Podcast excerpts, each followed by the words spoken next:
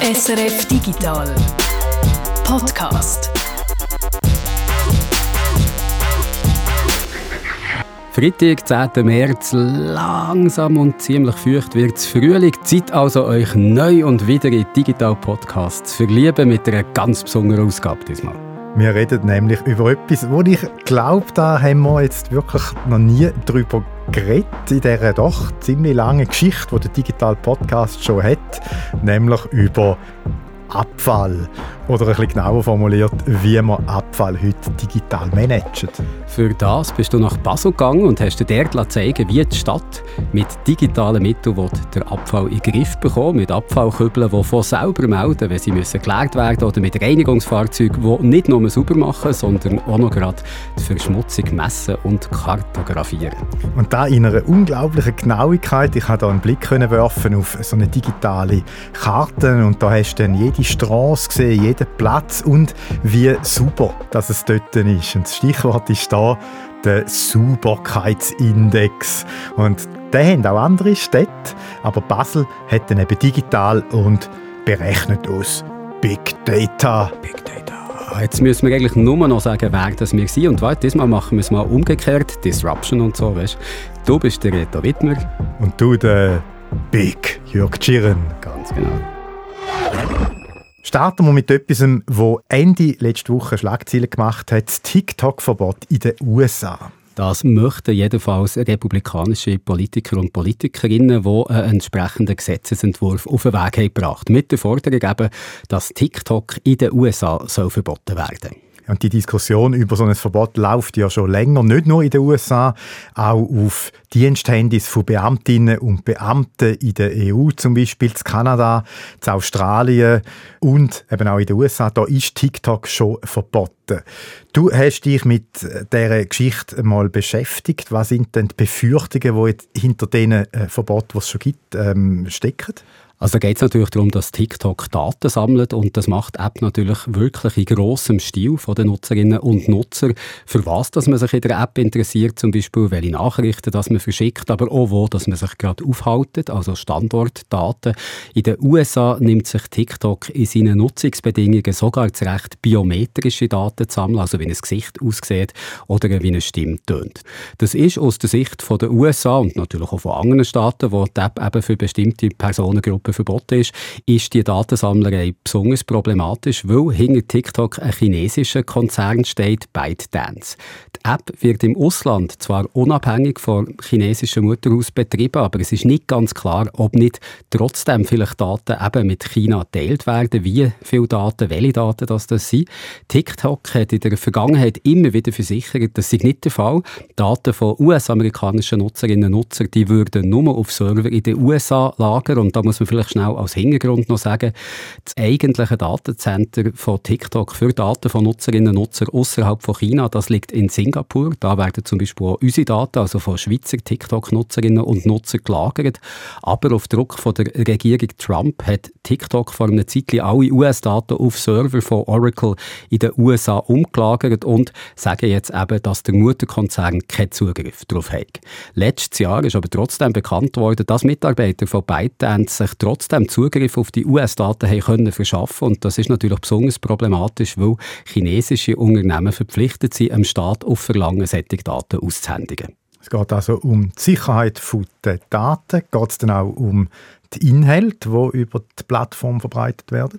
Um das geht es, ja. Der Gesetzesentwurf, den wir am Anfang haben erwähnt der will TikTok verbieten, wenn kann nachgewiesen werden dass die App Daten weitergibt, dass diese Daten können dazu dienen, Nutzer zu überwachen oder sogar zu hacken und auch, wenn kann nachgewiesen werden dass die App bestimmte Inhalte zensuriert.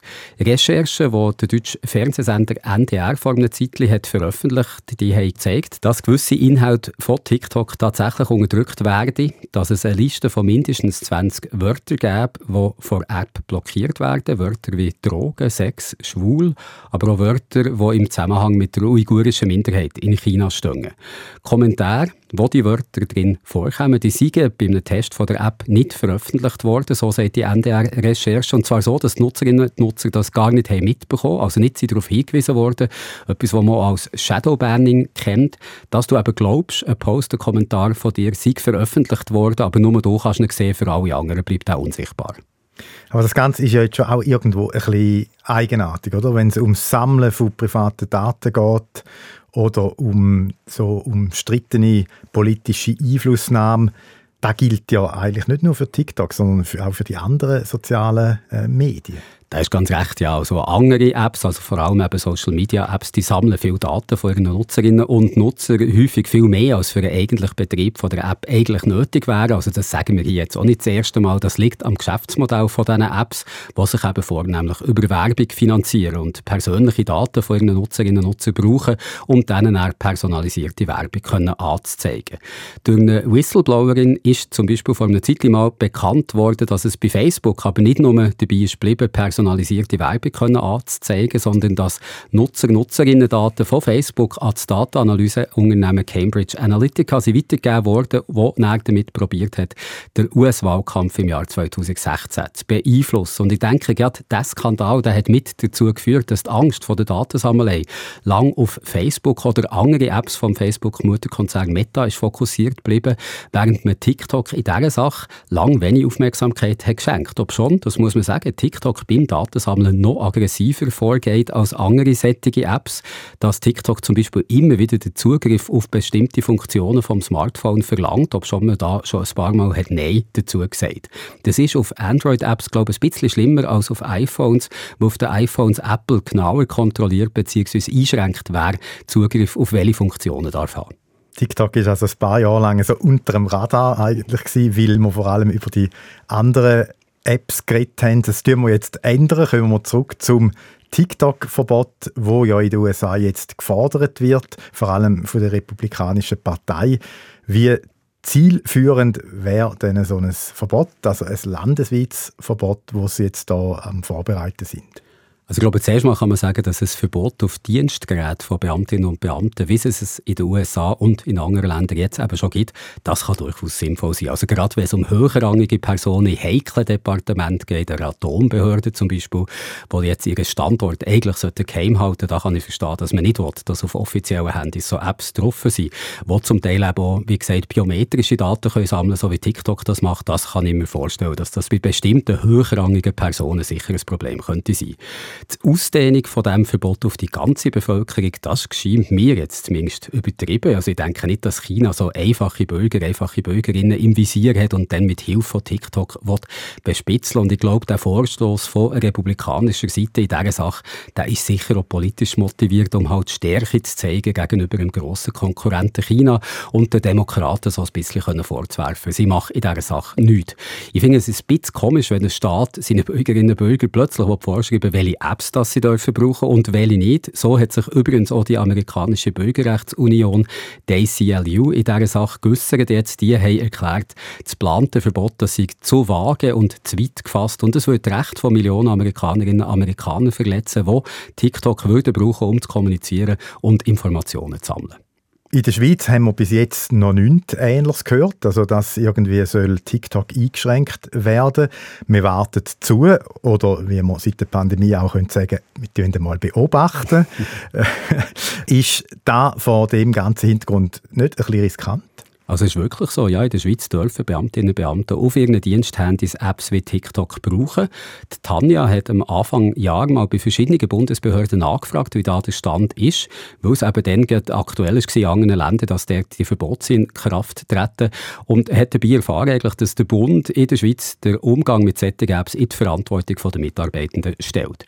Also so ist es zum Beispiel sogar den Angehörigen der Armee erlaubt, Social-Media-Dienste zu nutzen und Beiträge aus dem Militärdienst auf soziale sozialen Netzwerken zu veröffentlichen, mit der Einschränkung, dass sie die Geheimhaltungsvorschriften damit nicht dürfen verletzen und auch die Reputation von der Armee nicht dürfen gefährden. Ich bin mir nicht sicher, ich habe das Gefühl, gerade bei hochrangigen Beamtinnen und Beamten oder Sättigen, die in den für die Sicherheit sensiblen Bereichen zuständig sind, da wäre es vielleicht doch nicht schlecht, mal darüber nachzudenken, ob bestimmte Apps nicht doch nur für einen Privatgebrauch zugelassen sein also nicht mehr auf den Diensthandys dürfen drauf sein. Gerade eben Apps wie TikTok, die viele Daten von einem sammeln, zum Beispiel auch die Standortdaten und die eventuell an Dritte weitergeben.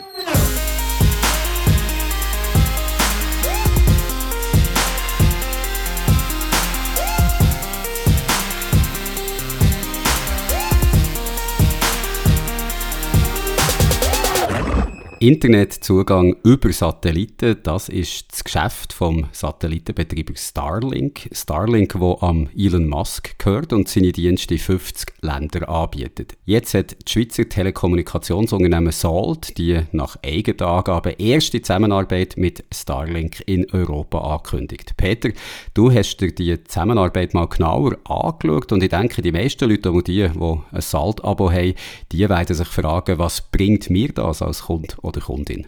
Als Ziel von dieser Zusammenarbeit ist natürlich eine bessere Abdeckung. Es gibt in der Schweiz Gebiete, die außerhalb der Reichweite sind von einer Sendeanlage, in den Bergen natürlich. Und das soll sich dann ändern, mindestens für Sold-Kundinnen und Kunden. Ab 2024 kann man auch in den Bergen oder in abgelegenen Gebieten von dort aus SMS verschicken, zuerst einmal vom Smartphone aus, ohne zusätzliches Gerät und ohne spezielle Apps, geht das über Satelliten. Und ab 2025 kann man dann auch mit einem Smartphone Smartphone über Satelliten telefonieren oder äh, sich mit dem Internet verbinden. Also es geht noch ein bisschen, bis die Kundinnen und Kunden von dem können profitieren noch bis im 2025. In der Ukraine ist das anders, also rund um den Ukraine-Krieg hat man ja gehört, dass der Starlink-Satelliten heute schon eine wichtige Rolle spielen. Dort ist es also jetzt schon möglich, die zu brauchen. Wieso geht es in der Schweiz noch länger, also eben bis 2025? Es geht um zwei verschiedene Satellitentechnologien. Der Internetzugang über Starlink-Satelliten ist nicht nur in der Ukraine verfügbar, das gibt es auch in der Schweiz, das ist heute schon möglich. Aber es geht nicht vom Smartphone aus. Es braucht einen speziellen Satellitenempfänger, äh, eine Schüssel, wie man sie kennt, vom Fernsehempfangen, so ähnlich. Mit dieser Schüssel kann man sich dann verbinden mit einem Satellit, der fliegt in einer Distanz von 550 bis 600 Kilometer von der Erde weg, also außerhalb außerhalb von der Reichweite von einem Handy. Und die Technologie gibt es schon seit ein paar Jahren. SpaceX und Starlink, die bauen jetzt äh, ein neues Satellitennetz auf. Satelliten wo dann näher an der Erde sind, etwa 350 Kilometer weg und das ist dann in der Reichweite von einem Smartphone. Schauen wir uns das Angebot doch noch ein bisschen genauer an, mit der Satellitenschüssel auf Starlink-Satelliten zuzugreifen. Was sind so die Vor- und Nachteile von diesem Weg, es so zu machen? Der Vorteil von der Schüsseln ist klar, man kann sich äh, mit dem Satellit so praktisch von überall verbinden, hat also praktisch von überall aus dann Internetzugang. Starlink verspricht eine Bandbreite zwischen 50 und 250 Megabit pro Sekunde. Das ist erstaunlich gut für eine Satellitenverbindung. Allerdings ist die Verzögerung äh, ziemlich viel größer als bei Landlinien, habe ich äh, gelesen, und das kann zum Teil stören. Ein weiterer Nachteil ist das Preis-Leistungs-Verhältnis. Die initialen Kosten Kosten sind mit rund 700 Franken ziemlich hoch. Also man muss zuerst eine Schüssel kaufen und einen Empfänger und das kostet eben um die 700 Franken herum. Und auch das Monatsabo für die 50 bis vielleicht 250 Megabit ist mit 100 Franken doch teurer, höher als als man das würde zahlen, wenn man eine Landleitung hat, also wenn man das eigentlich nicht braucht, Internetzugang, dann macht es eigentlich äh, keinen Sinn. Wie es mit dem Satellit aussieht, das haben wir gehört. Wie sehen aber die Geschwindigkeiten aus, die man mit dem Smartphone könnte haben, wenn man so auf einen Starlink-Satellit zugreift, also eben das Angebot, das in der Schweiz erst noch kommt? Bandbreite so zwischen 2 und 4 Megabit pro Sekunde sollen möglich sein. Ich habe an einer anderen Note gelesen, bis 18 Megabit. Ich glaube, es kommt darauf an, wie viele Leute das dann in einem bestimmten Bereich sind, wo so ein Satellit kann abdecken kann. Die neuen Satelliten, die das können, äh, wo eben ein Internet zur Verfügung stellen, wo man von einem Handy aus erreicht, die fliegen äh, 350 Kilometer von der Erde weg.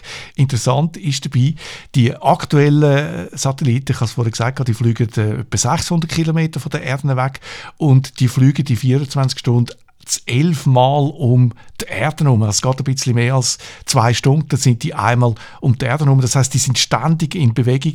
Bei denen, die näher sind, bei dem neueren, neuen ähm, Handy, Internet per Satellit, ist das noch schneller. Und da kann man sich vorstellen, wie viele Satelliten das es braucht, dass man die ganze Erde kann abdecken kann. Es sind äh, ein paar tausend Satelliten, die es braucht, um das äh, sicherzustellen. Die Rede ist von mehr als 10.000 oder sogar mehrere 10.000 Satelliten, die dann damals lanciert werden sollen.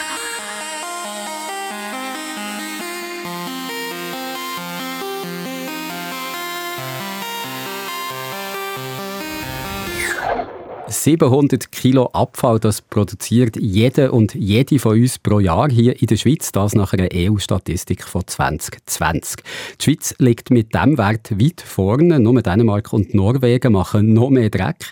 Ganz weit vor sind wir hier in der Schweiz, aber sicher auch beim Geld, wo wir in die Entsorgung vom Abfall reinstecken.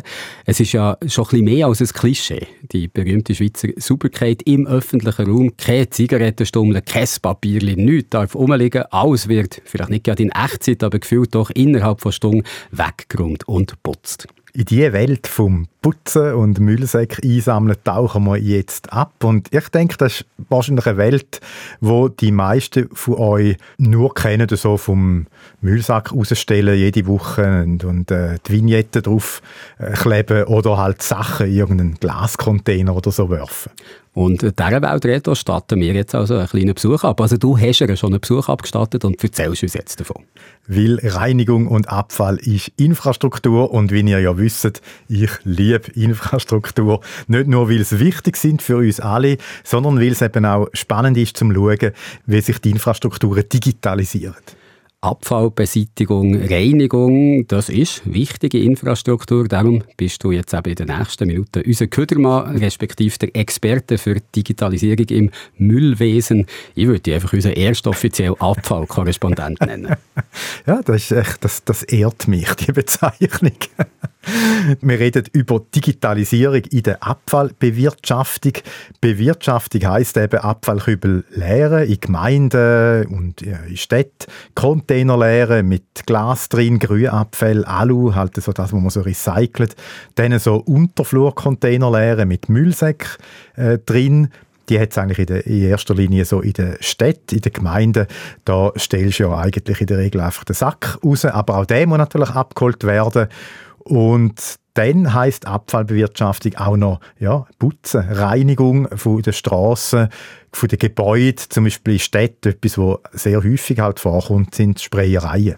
Und wir reden jetzt darüber, wie dass die Abfallbewirtschaftung soll digitalisiert werden oder wo sie vielleicht schon digital ist. Und das machen wir am Beispiel von der Stadt Basel. Dort gibt es im Moment nämlich gerade eine politische Diskussion rund um das Thema.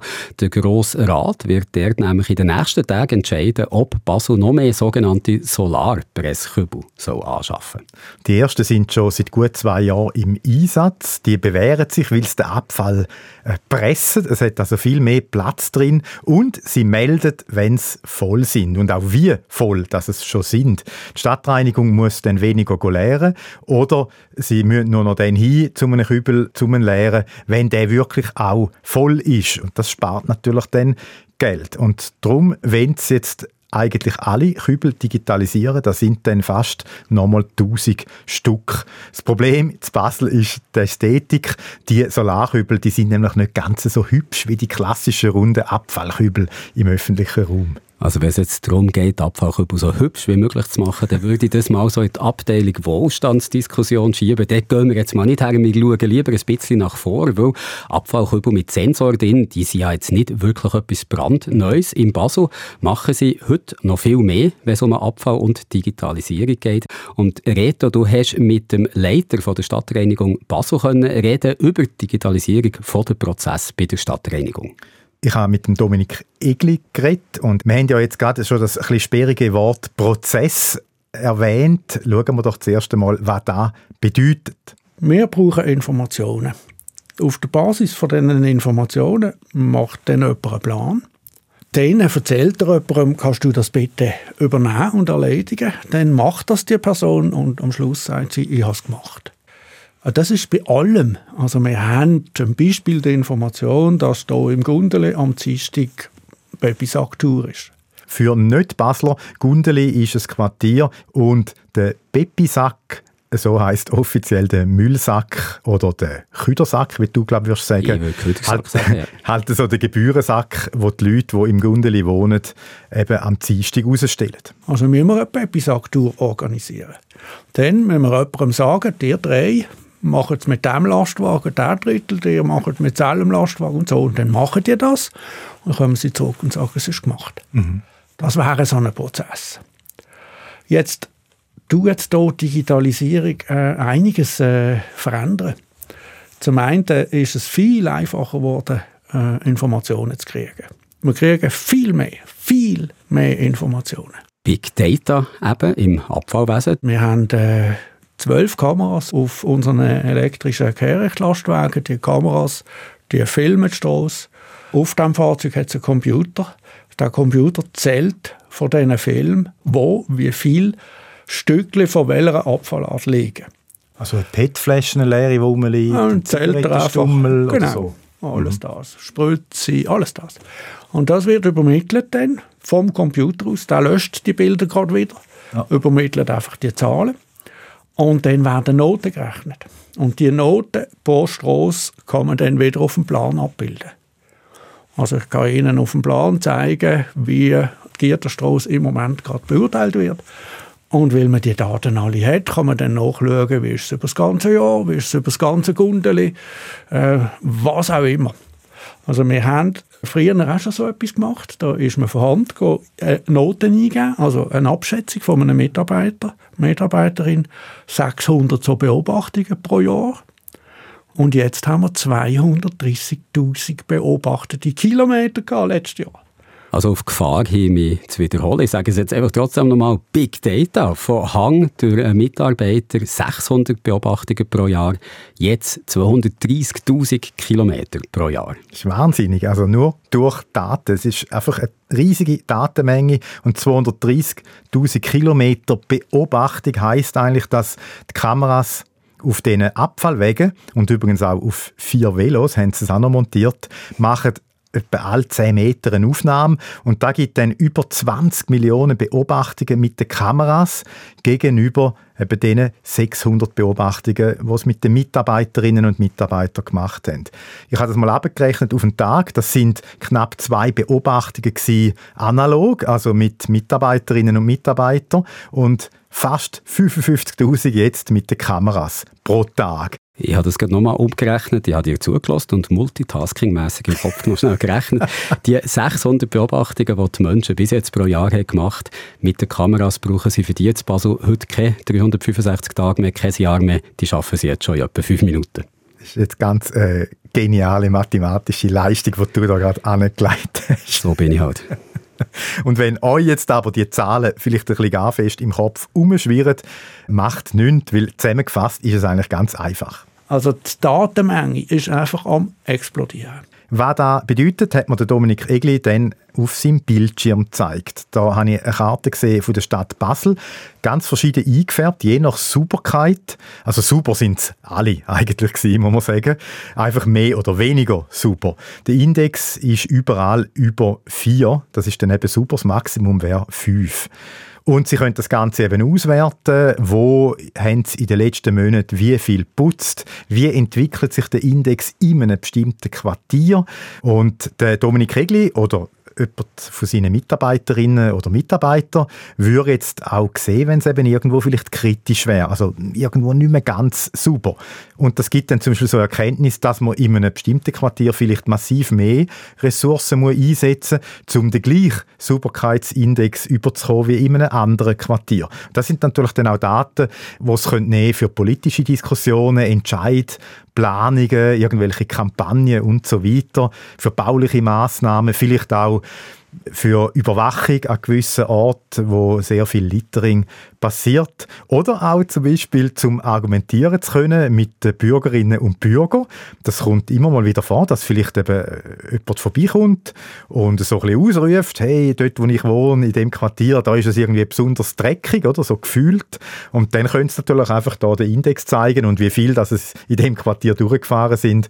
Die Daten lügen dann eigentlich nicht. Und dann ist dann so eine Bürgerin oder ein Bürger vielleicht vielleicht wieder ein bisschen beruhigt und ganz glücklich.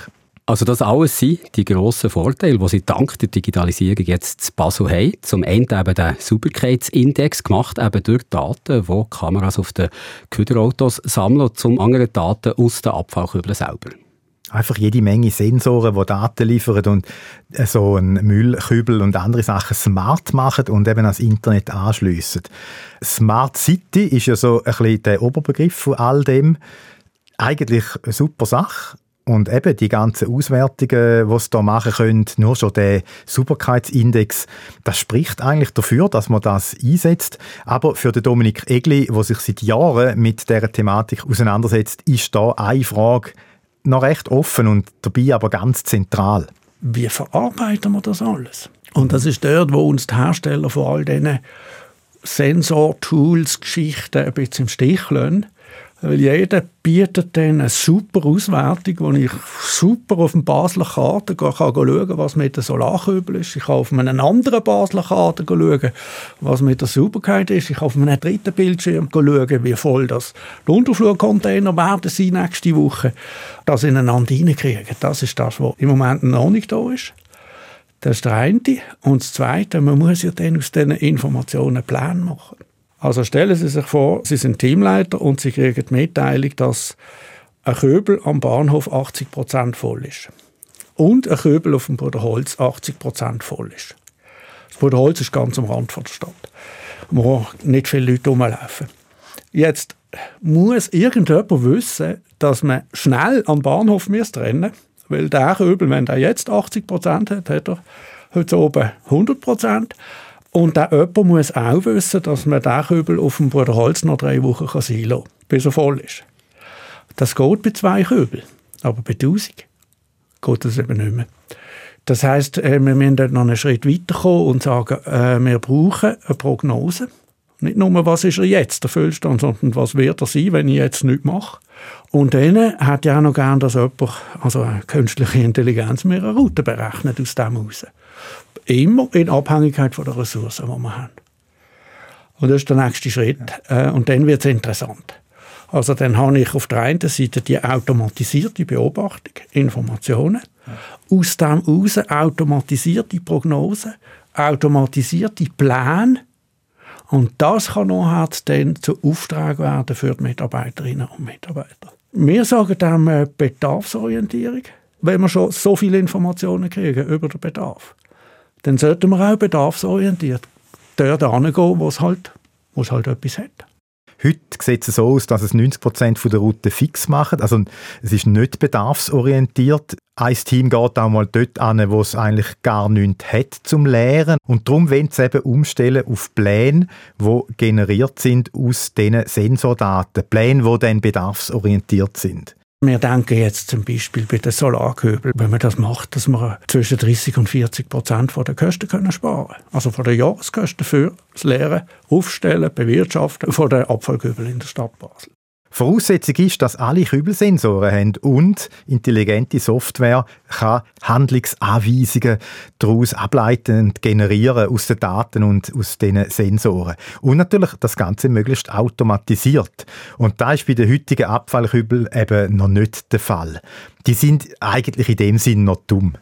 Dem sagt man heute smart es ist natürlich nicht. Also Sensoren für sich allein sind nichts. Sie können das auch, wenn Sie Parkplatz können festlegen mit einem Sensor, ob er frei ist oder nicht. Das wird erst interessant, wenn Sie in ein Leitsystem hineingeht, wo ich als Automobilist, wo in die Stadt hineinkomme, angeführt wird an einen freien Parkplatz. Das ist spannend. Da gibt es ganz viele Sachen, die am tun sind. Aber nur zum Sagen, Smart City ist schon noch, schon noch ein Stück. Also was ich jetzt also gehört habe, das lässt mich ein bisschen an das Smart Home, an die Smart Home Technologien denken, wo wir jetzt auch schon seit Jahren darüber reden, aber was bis heute eigentlich nur so Insellösungen gibt, auf eine Art Gesamtlösung. Da wartet man immer noch eine Gesamtlösung, wo dann alle Daten reinfließen und wo man dann wirklich etwas Gescheites damit machen könnte, also Prozesse eben automatisieren. Wie ist es da bei der Smart City? Warten wir da auch immer noch auf die Gesamtlösung? Ja, es ist wirklich vergleichbar. Es gibt x Firmen, wo so Gemeinden oder Städte so Abfallkübel mit Sensoren verkaufen und die auch herstellen. Und im Smart Home wären es eben x Firmen, wo sagen wir eine Lampe herstellen, die man mit einer App fernsteuern kann. Oder Netzwerküberwachungskameras. Aber für beides gibt es dann eben separate Apps. Auf der einen siehst du das Bild aus der Überwachungskamera, aber das fließt ja dann nicht zusammen mit der App für die vernetzte Lampe, sodass zum Beispiel könntest du bei einem Alarm aus der Kamera irgendwie das Licht automatisch einschalten. Das geht dann eben in der Regel nicht. Und wenn, dann nur, wenn alles von der gleichen Firma ist oder halt mit viel Aufwand, wenn du irgendwie selber noch eine App, eine Software programmierst, wo dann alles zusammenbringt. Und ja, das ist wirklich vielfach auch bei dem Thema Smart City das Gleiche. Und das ist sicher ein Grund, wieso das viele Städte und auch Gemeinden ja eher und durchaus auch zu Recht zurückhaltend sind. Die Stadt Zürich zum Beispiel hat auch den Sauberkeitsindex, erfasst aber den Verunreinigungsgrad von Hand. Also so wie sie es in Basel auch gemacht haben. Das ist dann eben nicht Big Data. Der Tobias Nussbaum von Entsorgung und Recycling Zürich hat mir gesagt, wir würden Digitalisierung äh, auch Zürich als große Chance anschauen, aber sie würden schon genau schauen, wo es Sinn macht und, und wie es auch Sinn macht. Also ich wollte jetzt nicht die ewige Rivalität zwischen Zürich und Basel mal wieder so anstacheln. Ich bin da ganz neutral, so wie die Schweiz. Aber man könnte schon sagen, Zürich ist beim Thema Digitalisierung von der Abfallentsorgung und der Reinigung in dem Fall das ziemliche Gegenteil von Basel. Also Basel ist digital und ein Pionier. Basel ist da sicher ein Pionier jetzt beim Thema Reinigung und Abfall. Ich denke nicht unbedingt beim Einsatz jetzt von diesen Kübelsensoren. Da haben auch andere Städte. Aber was denn mit all diesen Daten machen, da ist eigentlich Basel wirklich schon einen, einen Schritt weiter gegangen. Wir sind in einem Projekt dabei gewesen, wo Innoswiss-Projekt, das ist so ein Technologieförderprogramm vom Bund. Da ist es darum gegangen, aus der beobachteten Sauberkeit Prognosen zu machen für die Entwicklung von der Sauberkeit in Abhängigkeit vom Wetterbericht, vom äh, weiß nicht was alles, was sie reingestopft haben und dann für das äh, Pläne zu machen für unsere Putzmaschinen, damit wir mit der Putzmaschine das können abfahren. Die werden wahrscheinlich auch immer genauer, je länger dass man das macht, oder? So eine genau. Prognose, weil man dann über auf mehrere Jahre kann, äh, zurückgreifen Das ist die Idee, das ist die Hoffnung. Äh, man, also man hat es jetzt mal gemacht, es hat funktioniert, am Schluss sind Pläne rausgekommen sie machen noch nicht so viel Sinn. also wir haben es testen, wir haben es eine Woche ja. bei, uns, bei uns gehabt, da haben sie uns einen Plan geschickt. Und dann sind die Leute das abgefahren und wir haben nicht geputzt. und sind nach einer Woche geschaut, wie es aussieht. Also nur dort putzt, wo der Algorithmus gesagt hat, da muss man genau, putzen. So. Genau. Eine Straße haben wir am Mittwoch geputzt, weil es nicht gegangen ist, weil sie am Donnerstag schon wieder nicht auf dem Plan war. Und das sind wir jetzt am anschauen. Aber technisch ist das heute möglich. Jetzt muss man das alles noch so einschreiben, äh, zusammenbringen, dass das dann funktioniert. Technisch geht es. Also das wäre eigentlich das Ziel von dieser ganzen Digitalisierungsübung, oder? Also Dienstpläne, Pläne, die Putzautos müssen durchfahren, alles automatisch gemacht vom Algorithmus. Also, dass es eigentlich überflüssig wird, dass überhaupt noch jemand auf die Monitore schaut, auf die Karte, welcher Kübel voll ist oder welche Stadtgebiete welchen Sauberkeitsindex haben. Das wäre dann eigentlich gar nicht mehr nötig. Da muss eigentlich gar niemand mehr wissen. Äh, das steckt ja dann alles in diesen Dienst- und Routenplänen drin. Also, wir müssen uns da irgendwie so vorstellen, dass da Daten von einem Mitarbeiter eben da sind, wann hat er Ferien, wann schafft er, dass dann da kombiniert wird mit dem Superkeit-Index und den 1000 Müllkübel von der Stadt Basel jetzt. Und dass dann eigentlich am Schluss eine Route rauskommt, die eben komplett verhebt, also die führt dann so durch die Stadt, dass nur Kübel geleert werden, die voll sind. Es wird nur dort geputzt, wo es wirklich dreckig ist. Und da mit Mitarbeiterinnen oder Mitarbeitern, die dazu qualifiziert sind und wo an dem Tag, wo es mal gemacht werden, eben auch da sind. Und die Daten, die sind alle da, die haben schon, aber damit fängt jetzt eben eigentlich die Bütze erst an. Und bei deren Arbeit setzen die Basler übrigens auch ein bisschen auf uns alle. Äh, die Daten aus dem Sauberkeitsindex zum Beispiel, die werden wahrscheinlich im Lauf von dem Quartal aufgeschaltet auf der Open Government Data Plattform und dann können zum Beispiel Leute, die so ein bisschen datenaffin sind, mit diesen Daten umspielen und vielleicht sogar irgendwelche Tools programmieren, wo dann, sagen wir in der Stadt Basel oder auch woanders könnten einflüssen, wo sie damit arbeiten können. Früher haben wir Briefmarken gesammelt, heute sammelt man Daten. Aber äh, das kann ja wirklich der Gemeinde etwas bringen, oder? Die Daten, wobei sicher nicht alle von diesen Daten als Open Data zur Verfügung gestellt werden Also gerade Verknüpfung mit Personaldaten, das geht sicher nicht, weil jeder mit denen kann umspielen oder jede kann reinschauen, was da für Personaldaten rum sind. Und das ist ja noch so ein Punkt, wo wir bis jetzt nicht darüber geredet haben, weil alle Daten ihre künstliche Intelligenz zum Beispiel zusammenfließen, also auch die von den Mitarbeitern, Mitarbeiterinnen, dann gibt es ja auch ganz neue Möglichkeiten von der Überwachung am Arbeitsplatz. Ja, und das können sie also teilweise auch schon heute. Äh, jetzt zu Basel, da kann man natürlich schauen, wenn eine Straße vom Index her zum Beispiel immer dreckiger wird, ja, sind da vielleicht immer die gleichen Mitarbeiterinnen und Mitarbeiter unterwegs, wo vielleicht einen schlechten Job machen oder zu viel Pausen und so Sachen. Also das ist natürlich wirklich eine Überwachung. Jedes Fahrzeug könnte orten. Also man sieht am Monitor, wo gerade welcher Müllwagen unterwegs ist. Aber das kann ja auch sinnvoll sein oder es muss ja auch nicht zwingend negativ sein. Da gibt es zum Beispiel die sogenannten Lader. Das sind die Mitarbeitenden mit dem strengsten Job. Das sind die, die also die Müllsäcke hineinladen, den ganzen Tag.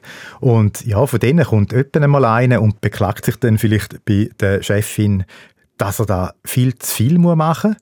Und natürlich kann der Chef auch nachschauen, stimmt das wirklich? Ist jetzt der immer als Lader eingeteilt oder hat er einfach das Gefühl, dass er das immer ist?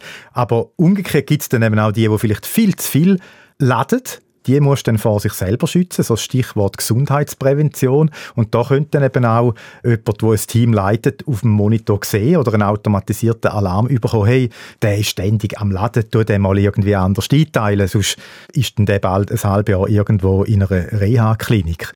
Das fällt mir jetzt gerade hier am Schluss noch in mein bester Freund in der Primarschule. Der hat unbedingt ein Lader werden. Also wir haben nicht gewusst, dass das Lader heisst. Er hat einfach gesagt, der, der hinten auf dem Köderwagen mitfährt. Weil seine Idee war, dass er dann eigentlich nur so muss mit der Hang sich haben und mit der anderen Hand kann er ein Donald Duck Taschenbuch in der Hang haben und während der Arbeitszeit immer lesen. Bin nicht sicher, ob das stimmt. Ja, es hat aber auch immer so elegant und so easy, leicht eigentlich ausgesehen, wie die da so hingehängt sind und einfach so die Müllsäcke rein haben. Ja, aber das hat man sich so im jungen Alter einfach noch nicht so überlegt, wie viele Tonnen das denn da sind auf den ganzen Tag verteilt.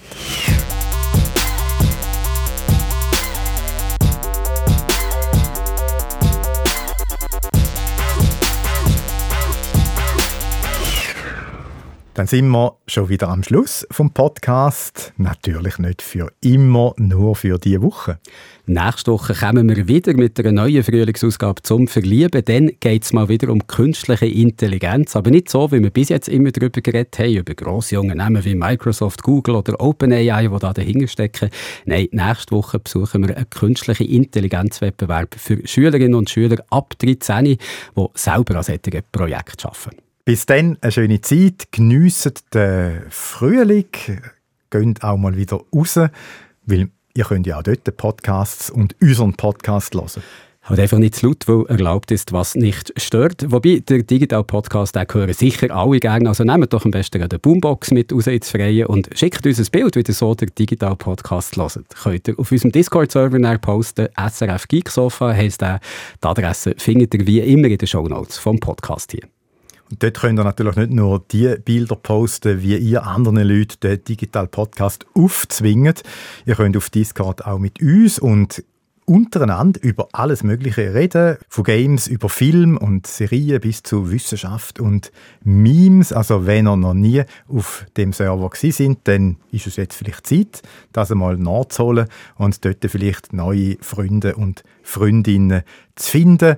Und der Discord, für die, die vielleicht schon mal draufgegangen sind und dann irgendwie das Gefühl haben, ah, das ist irgendwie noch speziell, ja, es ist vielleicht nicht ganz so intuitiv wie irgendwie andere Chats, so WhatsApp oder so, aber wenn ihr nicht weiterkommt, könnt doch nicht zögern oder habt keine Hemmungen. Ihr könnt uns auch durchaus schreiben, hey, helft mir mal, ich komme da irgendwie nicht rein zu euch in Discord. digital.srf.ch, das einfache E-Mail. Und ich will euch nicht im Weg stehen, auf unseren Discord-Server zu gehen oder uns ein E-Mail zu schreiben. Darum mache ich es jetzt kurz. Bis nächste Woche. Tschüss. Adi miteinander.